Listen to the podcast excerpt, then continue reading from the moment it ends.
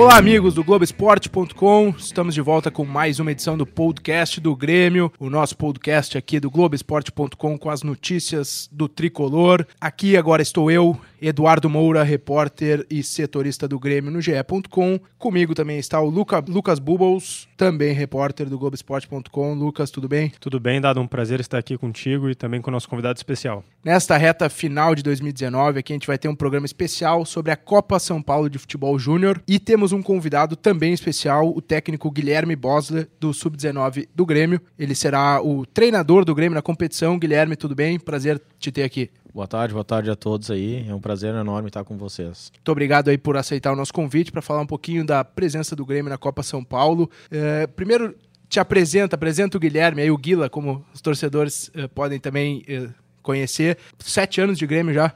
Isso. Boa tarde aí, então, né? O Guilherme Bosley é um acadêmico né, de educação física que já trabalha há 16 anos no futebol, né? Eu sou oriundo de categorias de base do Esporte Clube Juventude, né? Minha cidade natal, Caxias do Sul. E trabalhei por oito anos lá em, em Caxias, né? E tô entrando na minha oitava temporada no Grêmio aqui. Um prazer enorme defender esse gigante do futebol, hein? Começou em que categoria lá no Grêmio? Como é que foi esse iníciozinho? No Grêmio comecei como treinador da Sub-14, né? E aí passei como treinador da Sub-15, estive como auxiliar na transição, Sub-23, né? O primeiro projeto de transição ali, eu estava na comissão, né, como auxiliar. Que ano mais ou menos era? Foi em 2016, tá? 2016 para 2017, a gente já estava mesmo modelando essa transição. Eu fiz parte desse grupo que iniciou, né, a transição. Passou e muita gente boa por ali, né? Passou muita gente boa ali por nós, ali naquele projeto. E é um projeto que se consolidou, né? O clube tem por característica formar jovens atletas e essa, esse projeto de transição também nos veio como um suporte para o trabalho ali da base, né? Que é um complemento para nós da base ali. O menino que está saindo da base, ele acaba indo para a transição e, e, enfim, quando o Renato precisa, sabe que está pronto ali. Aproveitando só para situar o nosso ouvinte, né? A gente está gravando isso enquanto o Grêmio é semifinalista da Copa RS de sub-20 sub também. Uhum. Então, só para situar, é, vou perguntar para o Guilherme, que é um observador né, da, do, do Grêmio nos, nas partidas, como é que tem sido o trabalho dele também nessa competição na Copa RS sub-20? Isso, a gente tem um trabalho muito integrado, né? A gente tem todos os alicerces bem, bem estimulados ali no clube. Uh, trabalhamos com com total liberdade junto com o César Lopes, que é o treinador da, da Copa RS, né, Copa Ipiranga, né. A gente troca ideias sobre os atletas, tem uma liberdade também de acompanhar treinos, de fazer treinos integrados. Temos alguns atletas que estão disputando essa Copa Ipiranga, que vão fazer parte conosco desse, dessa campanha na Copa São Paulo. Então, o nosso processo durante essa Copa Ipiranga é observar os atletas nos jogos e nesse meio tempo a gente faz alguns treinos com esses atletas que, que estão no grupo da Copa Ipiranga, né? É exatamente isso, Guila, que a gente estava. que tu acabou de falar que alguns jogadores estarão na, na Copinha, a famosa Copa São Paulo. É, quem é que tu já pode adiantar, assim, que, que tá, tá conseguindo uma vaguinha ali para frente? Nós temos uma. Eu falo que é uma missão árdua, né? Nós temos 30 atletas inscritos ali na, na Copa São Paulo e viajarão 21 atletas, né? Dois goleiros e 19 de linha. Então, todos estão na, na briga né, pela vaga. Mas nós temos alguns destaques também que todo torcedor gremista conhece, que é Diego Rosa, volante uh, campeão mundial, sub-17. Pedro Lucas, meia campeão também mundial sub-17. Temos o Fernando, também convocado a todo momento para a seleção sub-19. Goleiro Adriel também faz parte dessa seleção sub-19 com o Fernando. E entre outros, né? Eu estou citando alguns aqui que são selecionáveis, né? Que com certeza o torcedor que está nos escutando aqui, ele, ele vai linkar esse nome à minha, minha fala aqui. Ô aí tu também citou aí nomes que são, eram sub-17, né? O caso do Pedro Lucas e do Diego Rose já subiram ali no Grêmio. O Grêmio tem realmente essa política, digamos assim, de pensar os jogadores uh, de categorias inferiores para dar mais desafios para eles pessoalmente, individualmente. É mais ou menos por aí? Perfeito. A gente acredita muito em etapas, né? Não gostamos de antecipar as etapas, mas algumas etapas elas já foram ultrapassadas. Pedro Lucas, Diego, uh, Wesley também, que é um atacante 2002, que também foi convocado para a seleção. Uh, já passaram a etapa deles de juvenil, né? E acreditamos no Grêmio que eles têm que fazer parte do, do grupo da Copa São Paulo e já estão fazendo o grupo da Copa Ipiranga. Vamos ver que são três anos mais novos que, que os pessoal, que os que estão jogando, que são últimos anos, né? Que é a geração 99. É bom que assim eles já vão pegando um pouco de experiência, assim, né? Ainda mais numa, numa Copa grande, assim, né? Isso, eu sempre falo assim, quanto mais, quanto mais eles jogarem, mais prontos eles vão estar. Ou para a Copa São Paulo, ou até mesmo para servir futuramente o profissional ali, a hora que o Renato botar o olho nessa, nessa gurizada, pode ter certeza que vem coisa que boa. ele fala, né? Vai lapidando cada vez mais. É, para o torcedor também conhecer um pouco uh, os trabalhos que vocês fizeram esse ano, assim, quais foram as competições que vocês disputaram, principalmente com esse grupo da Copinha, a gente sabe que oscila um pouco, não, não, não são 11 assim. O grupo, da, o, grupo da Copinha ele foi se formando durante o ano, né? Uh, para o torcedor entender o que é o projeto do Grêmio.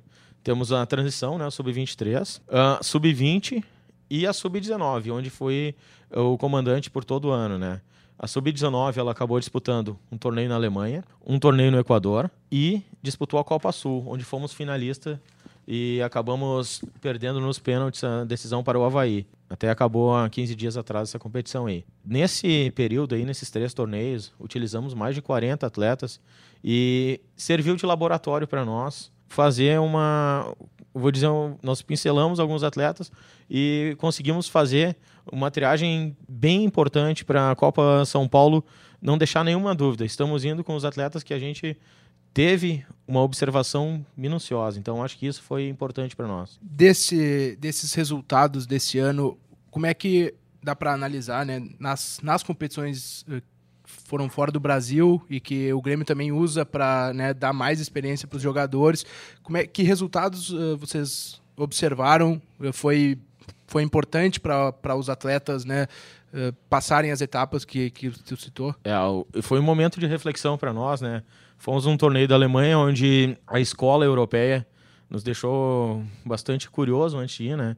E lá observamos que muito refino técnico dos atletas, as equipes muito bem impostadas taticamente. Então tivemos uh, grandes experiências nesse sentido, sabe? No Equador, já pegamos mais uma escola sul-americana. Uh, esse torneio no Equador, que é a metade do mundo, eram 12 equipes. A gente brinca que é uma mini Libertadores ali, né? Jogamos contra times colombianos, uh, tinha um time espanhol esse ano lá, uh, argentino, uruguaio. Então, foi uma outra realidade para nós. Porém, tivemos que saber que na Alemanha tinha um modelo de jogo e aqui na América do Sul outro.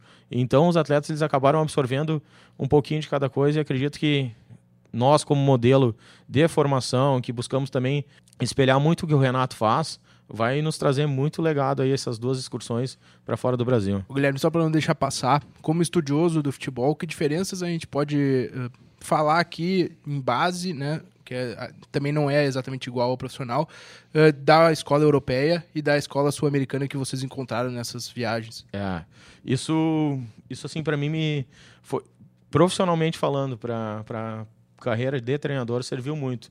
Eu tinha uma visão da Europa e chegando lá, ela se concretizou, sabe? É, equipes que não erram passes, até vou fazer um link aqui à Copa Ipiranga, Tu pega o Hammarby da, da Suécia e o Midtjylland da, da Dinamarca, eles dificilmente erram passes.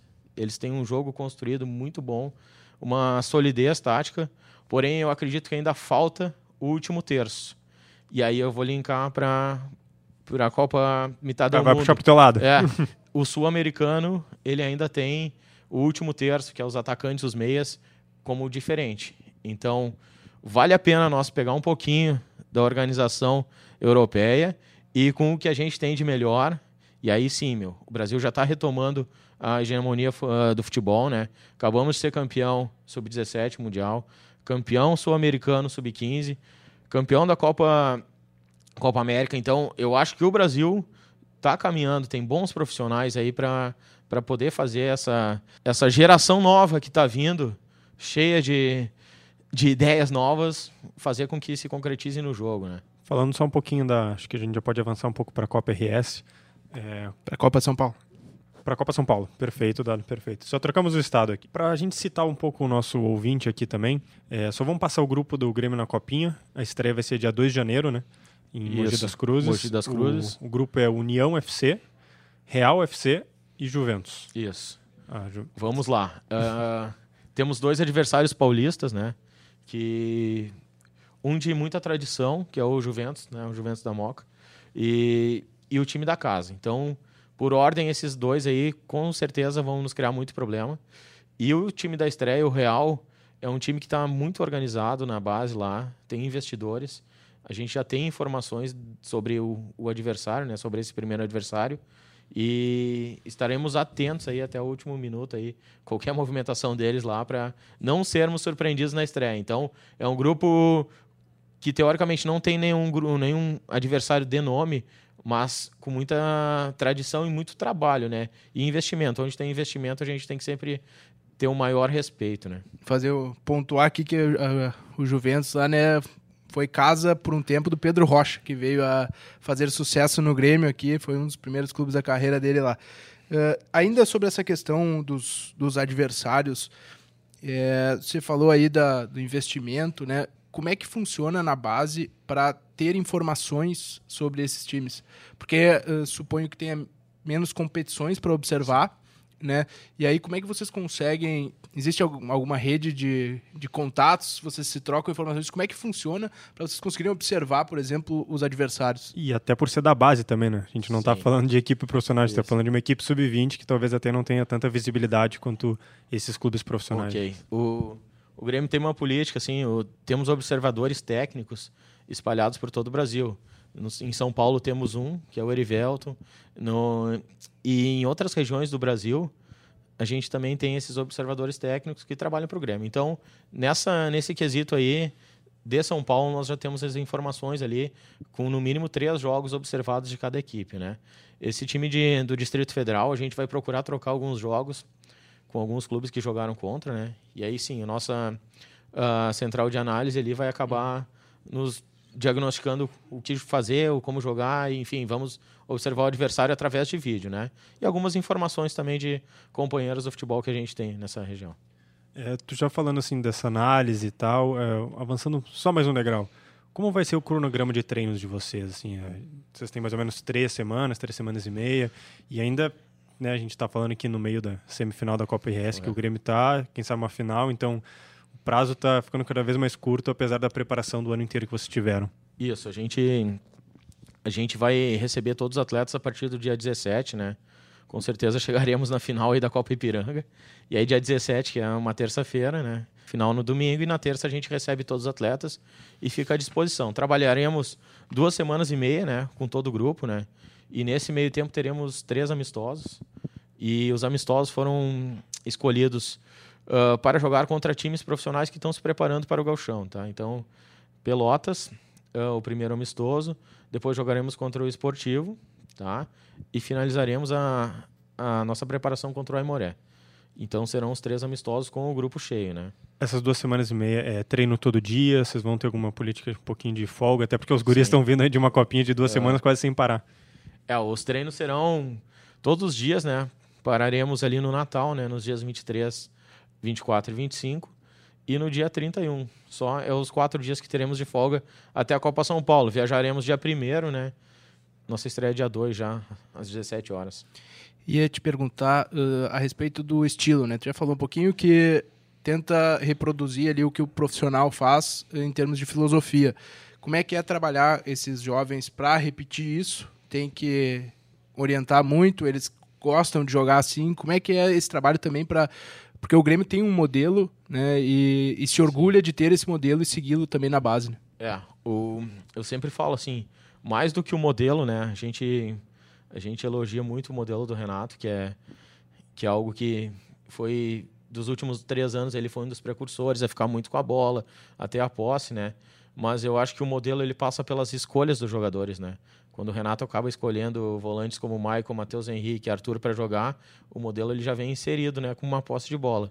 E nós aqui na base trabalhamos com a captação de atletas nesse nível, né, que possam estar reproduzindo o modelo, né? Então passa muito pelos pelos volantes ali. Eu creio creio muito no meu pensar futebol que os volantes são as peças chaves do da engrenagem, né?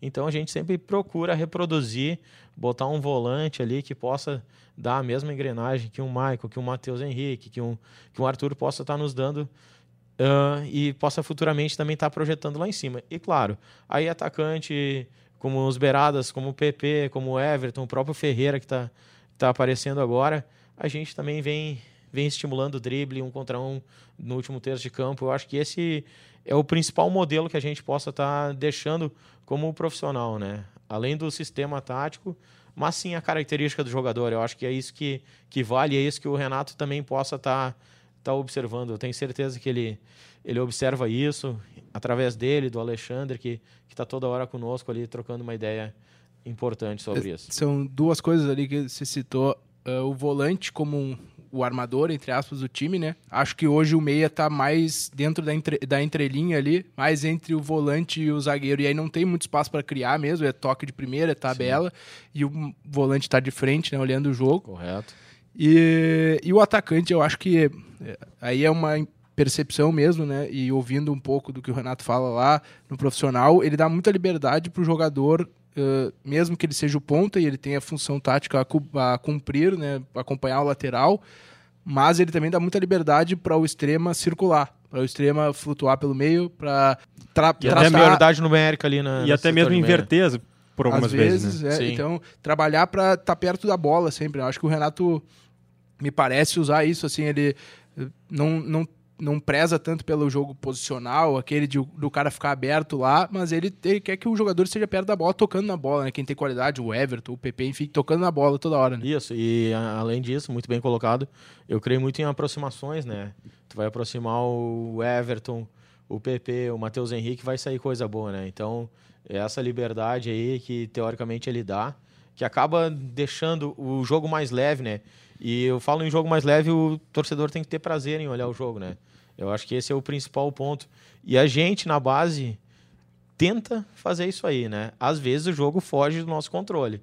O adversário, eu brinco também, né? O adversário também treina como nós, também pensa como nós. Então, às vezes, o jogo ele vai fugir do nosso controle. Mas o que a gente tenta uh, e tem como princípio, preza ter uma boa posse de bola, uma equipe bem organizada ofensivamente, que tenha um pós-perda uh, imediato. Então, tudo isso a gente trabalha. O nosso colega, o Dado, tinha falado um pouco da, dessa liberdade dos jogadores, de flutuar, de, de não ficar na sua posição fixa, daquela do papel. É, se para o profissional, para os jogadores já no elenco profissional, é, é, eles tentam, os técnicos tentam corrigir essa coisa de tu fica lá, tu vem para cá, como é lidar com os garotos? É, é, essa coisa assim, tipo assim, tu não vai ficar só na ponta direita, tu vai inverter Sim. uma hora, tu vai fazer esse movimento ou X movimento. Como é assim construir um pouco a cabeça do jogador para ele para ele pensar do jeito que o Grêmio pensa? É, o nosso coordenador geral, o Francesco, ele ele sempre nos nos remete a pensar assim que a, a geração de hoje, ela não é a geração de antigamente, né? Então a gente utiliza muita plataforma. Eu utilizo vídeos através de WhatsApp, a gente está toda hora fazendo vídeos com palestras bem ilustrativas. Isso acho que facilita muito, sabe? Pela, pela geração que está vindo, a visualização, ou tu não prender ele muito, assim, sabe? Eles não gostam muito de, de uma uma coisa muito catedrática, assim. Eles gostam de... De uma função muito específica, é, assim. Gostam de visualizar e operacionalizar, que eu acho que é o, é o principal. A gente trabalha muito com isso aí, com vídeos, e a gente tira muitos vídeos do profissional do Grêmio. Aí pega o meu beirada ali, eu disse, ó, o PP tá fazendo isso aqui, ó, tá entrando por dentro, fazendo o facão no zagueiro. Aí ele já consegue se visualizar. Matheus Henrique vem buscar a bola até um certo ponto, ele não vai buscar a bola no meio do zagueiro lá. E aí isso eu acho que é o grande time da formação, sabe? Tu, tu fazer com que os jogadores uh, do profissional sejam um espelho para eles, né? Então, acho que isso aí também a tecnologia veio agregar nisso. Até porque se eles forem espelho quando os garotos chegarem lá, a adaptação é muito mais fácil, né? Com certeza. Aí vai ficar muito mais fácil. Eu ia também, só para aproveitar esse gancho, falar do, do trabalho como um todo do, de formação do Grêmio, que você está inserido, por óbvio, como treinador do Sub-19. Como é que funciona lá com o Francesco, com os demais técnicos, eh, vocês debatem, tem reunião periódica, tem encontro com o profissional, só para a gente pegar um pouquinho, porque também o torcedor fica curioso, né? Pô, tá dando tão certo a, a formação Sim. do Grêmio, que, como é que o Grêmio trabalha, é, pensa, né, a formação dos atletas? Isso, o Grêmio tem, assim, por, por pensamento, o perfil do atleta, né? O perfil do atleta para jogar no Grêmio. Ele tem que ser um atleta tecnicamente muito acima da média, um bom cognitivo, ele tem que ter uma, um refino técnico, já foi falado, né? A, a parte física avantajada, e aí essa parte física avantajada não é o jogador mais maturado, o jogador mais alto. É o jogador que possa desenvolver fisicamente, tá? Então a gente não deixou de pegar aquele atleta maturado e tá pegando um atleta onde ele tenha uma margem de evolução física adiante. Não adianta eu pegar um jogador pronto com 15 anos que ele vai me resolver, ele vai me dar título com 15 anos, mas com 20 anos ele não vai ir para o profissional. Então essa é a mentalidade, sabe? E sobre reuniões, a gente tem reuniões uh, semanais sobre planejamento de microciclo, de mesociclo. Aí são encabeçados pelo nosso coordenador técnico, que é o Wagner Gonçalves, né? Então é uma engrenagem que anda muito bem, sabe? Ela já está afinada há três anos e eu creio que o grande sucesso é, é todo mundo trabalhando junto. Eu sou um treinador da 19, eu conheço todo o time da Sub-15, todo o time da Sub-14. O treinador da Sub-15 assistiu o jogo ontem na Copa Ipiranga do meu lado. O treinador da 17 estava do nosso lado ali também. Então eu acho que essa integração ela, ela faz valer a coisa, sabe? Cada treinador, cada comissão tem a sua particularidade. Porém, um norte a gente tem que, tem que seguir e é muito bem direcionado né, pelos nossos comandantes. Lucas, por favor, para voltar para a copinha aí. Um pouco dos jogadores que a gente que tu já citaste, como o Pedrinho, o Diego Rosa, que foram campeões. É, já... O Wesley também que subiu né, com Sim. eles. Tu já disseste que eles estarão na, na Copa São Paulo. É, mas qual é o projeto para eles um pouco mais a médio a longo prazo? Assim, o que, que vocês já viram deles? Qual é o potencial que vocês acreditam neles? Porque assim, é, torcedor que gosta de base, esses dois são quase os, os principais que eles mais gostam. É, Até porque estavam né, com a seleção e aí levantaram a taça, campeão mundial, ganha todo um, né, um status. Ganha todo um ali, contexto né? gigantesco. Com certeza, hoje esses dois são os mais reconhecidos né, pelos torcedores. Internamente a gente sabe que uma hora ou outra eles vão estar ingressando no, no plantel do Renato, ali no grupo profissional, né? Porém, acreditamos que precisam de algumas etapas, né? A etapa a ser seguida agora é a Copa São Paulo.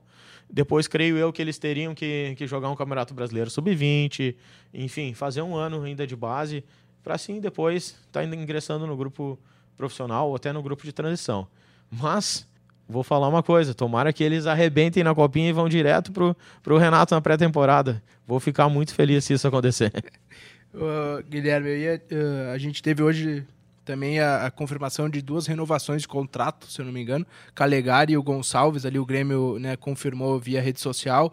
Então, se pudesse falar um pouquinho do, dos dois para a torcida também conhecer, e se a gente pudesse pegar e ampliar um pouquinho o time base aí, né? Ou o que der para divulgar desse Sim. time base do que vai ser o Grêmio na Copinha, para a gente já ter uma ideia também do que vai entrar em campo em janeiro. Isso. O, os dois atletas que tu citaste ali, o Calegari e o Gonçalves, eles fizeram parte o ano todo conosco ali da Sub-19. Então, uh, foram meninos que estavam voltando de lesão lá em março, né? E com uma sequência de jogos de Alemanha, de Equador e Copa Sul, eles acabaram se firmando, sim. O Alisson, um zagueiro muito muito bom tecnicamente, que era volante no começo do ano, trouxemos ele para zagueiro e essa qualidade dele de ser um volante acabou surpreendendo na saída de jogo. Acho que a principal característica dele é a saída de jogo. Aí o torcedor pode pensar, pô, mas o zagueiro só quer sair jogando. Não, ele é bom zagueiro também. Tem um contra um bom, tem bola aérea boa também. E o Gonçalves é um menino de, de um talento raro. Ele tem, na qualidade técnica, sua maior virtude. Ele bate muito na bola, finaliza muito bem, tem um cognitivo acima da média.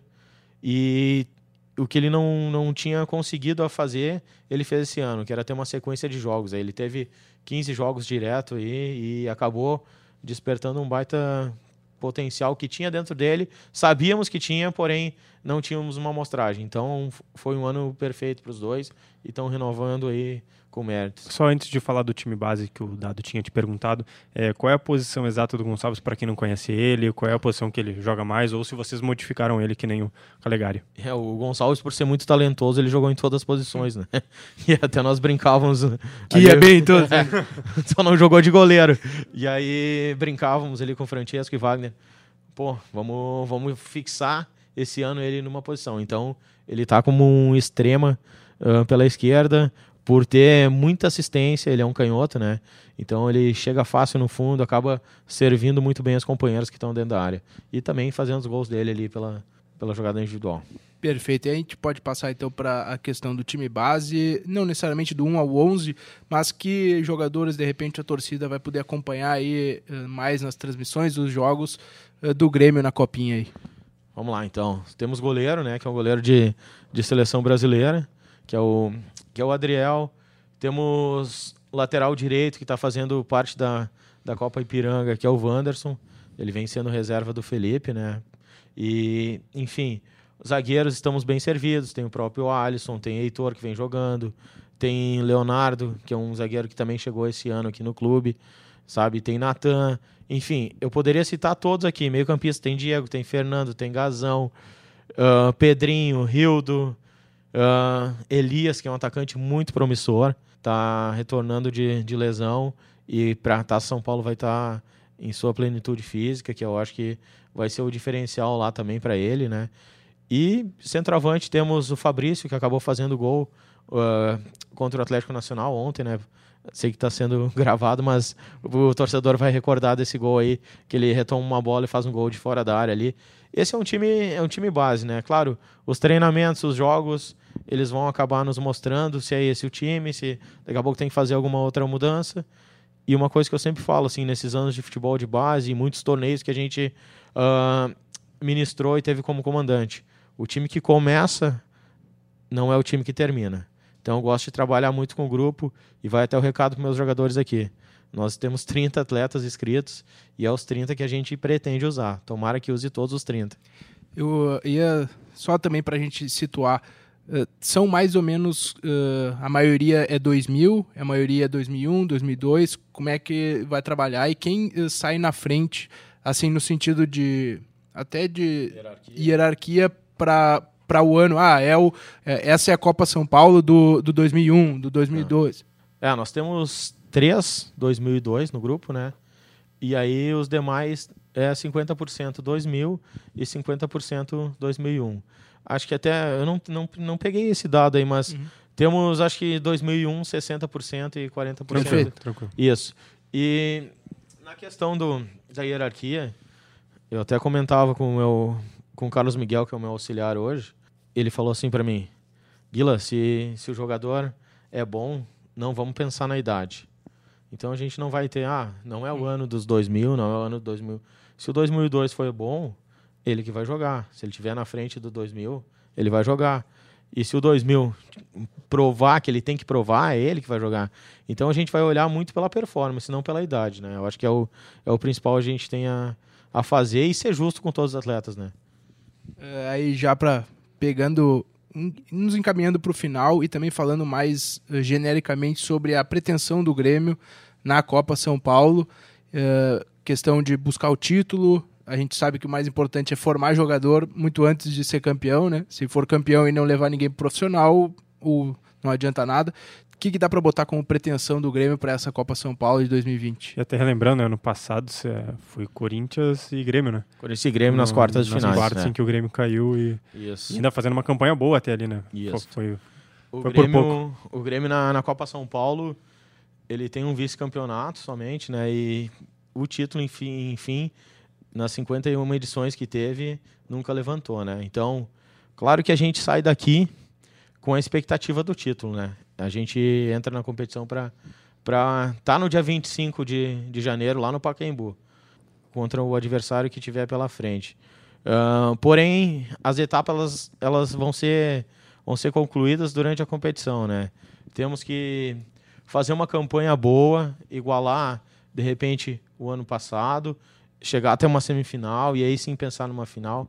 Mas eu gostaria que a Copa São Paulo fosse a forma natural, assim. Não, não tivesse uma Tivesse pressão, essa de, pressão. é, de vamos conseguir o campeonato, não vamos. Eu acho que ao, ao natural as coisas vão se desenhando lá. E eu acho que a principal virtude desse grupo é a qualidade técnica. E contra a qualidade técnica ninguém, ninguém pode ir contra, né? Então eles podem surpreender positivamente, com certeza.